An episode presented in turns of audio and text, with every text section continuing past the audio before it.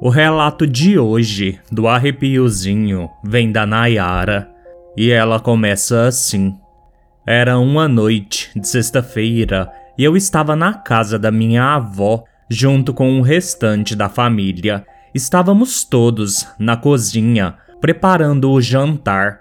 Eu estava sentada em uma cadeira próximo a uma porta que dá para um corredor e leva para a sala. Vi um vulto passando do tamanho de uma pessoa adulta. Então perguntei às pessoas que estavam na cozinha se faltava alguém para chegar, mas todos estavam lá.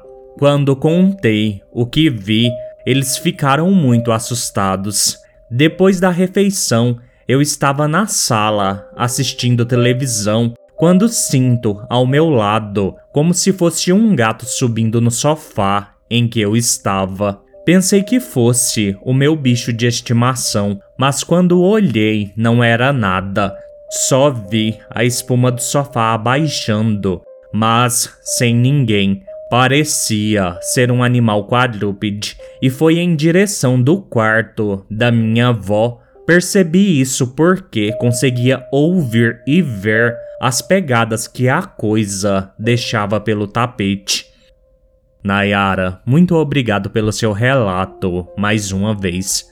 E iluminados, eu já contei isso no TikTok mas meu irmão teve um pressentimento de algo que aconteceu no sábado, 5 do 11. Meu irmão é mecânico e ele arruma carros na casa do meu pai. E perto do muro havia um carro que ele iria arrumar. E logo pela manhã ele teve um pressentimento de que ele deveria tirar o carro dali. E ele me contou que ele pensou exatamente o seguinte: Vou tirar esse carro daqui o carro que ele iria arrumar estava realmente muito próximo ao muro, e nesse sábado eu fui para a casa do meu pai.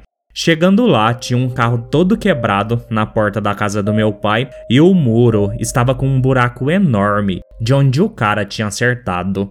O homem já era um senhor e ele disse que desviou do motoqueiro.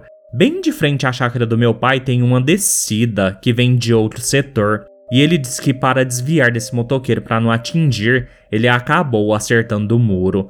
Um grande buraco foi feito no muro do meu pai e o carro do senhor também estragou bastante. E aí, eu e meu irmão conversando foi quando ele relatou esse pressentimento ou pensamento que ele teve na manhã daquele dia. E aí a gente se pergunta: será que foi coincidência? Será que foi um aviso? Foi realmente um pressentimento? Mas fica sempre aquela questão do porquê essas coisas acontecem. Aí, Guito, de manhã eu, né, sábado eu desci cedo lá pra, pra oficina. Aí do nada vem na minha cabeça: nossa, vou tirar esse carro daqui. Aí eu peguei e cheguei ele pra frente. Né? E pensei, né? Vai que alguém bate nesse muro, né? Hoje em dia pode acontecer tudo. Aí foi, eu, eu estava aqui em casa, né? Aí eu falei pra Jennifer, Jennifer, eu vou lá no meu pai que eu preciso falar com ele. Aí ela, então tá.